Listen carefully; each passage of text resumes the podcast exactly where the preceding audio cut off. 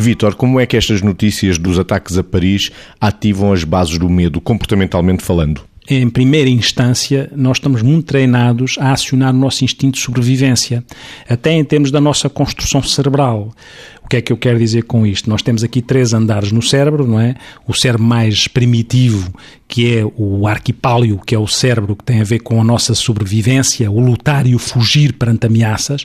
Depois temos o cérebro intermédio, que é onde está o sistema límbico, a amígdala, que gera estas questões da reação ao medo, precisamente, o chamado paleopálio.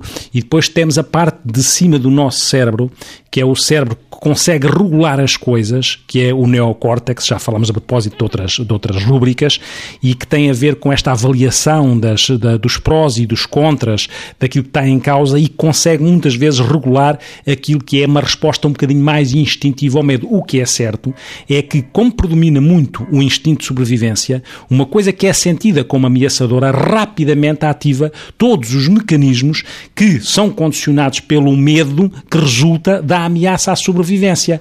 É certo que as pessoas são diferentes umas das outras. E é verdade que as pessoas mais fóbicas, mais paranoides de funcionamento, que têm mais inquietação com aquilo que é, lá está, a ameaça do exterior, ficam de tal maneira com estes instintos acionados que não fica fácil, como eu dizia, conseguir estabilizar e fazer leituras generalistas acerca da situação. E como é que agora se vai para a escola, ou como é que se vai no metro, ou como é que se vai a, a um centro comercial, porque podem, uh, simbolicamente, realmente replicar na sua cabeça aquilo que podia ser a ameaça, a ameaça à sua sobrevivência. Pegando na ameaça à sobrevivência, o instinto universal a todos os animais é precisamente o medo, Margarida. Sim, é o medo e é o medo que às tantas acaba por, em muitas circunstâncias, também proteger.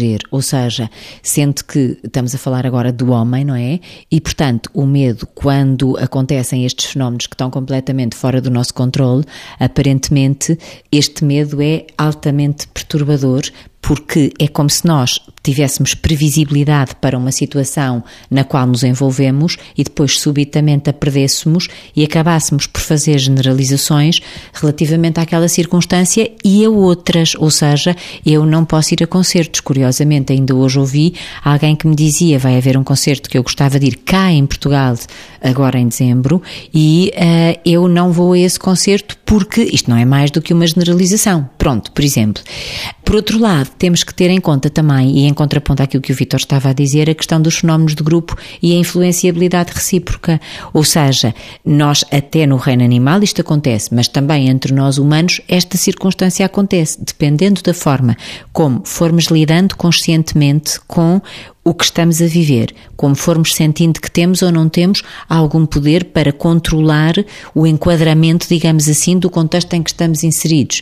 E também, evidentemente, dependendo da nossa maturidade para nos colocarmos e nos expormos às situações a partir de agora, assim, penso eu, iremos fazer mais ou menos coisas condicionadas pelos medos, que depois ainda podem ser de dois tipos, os justificáveis e aqueles que não têm qualquer justificação.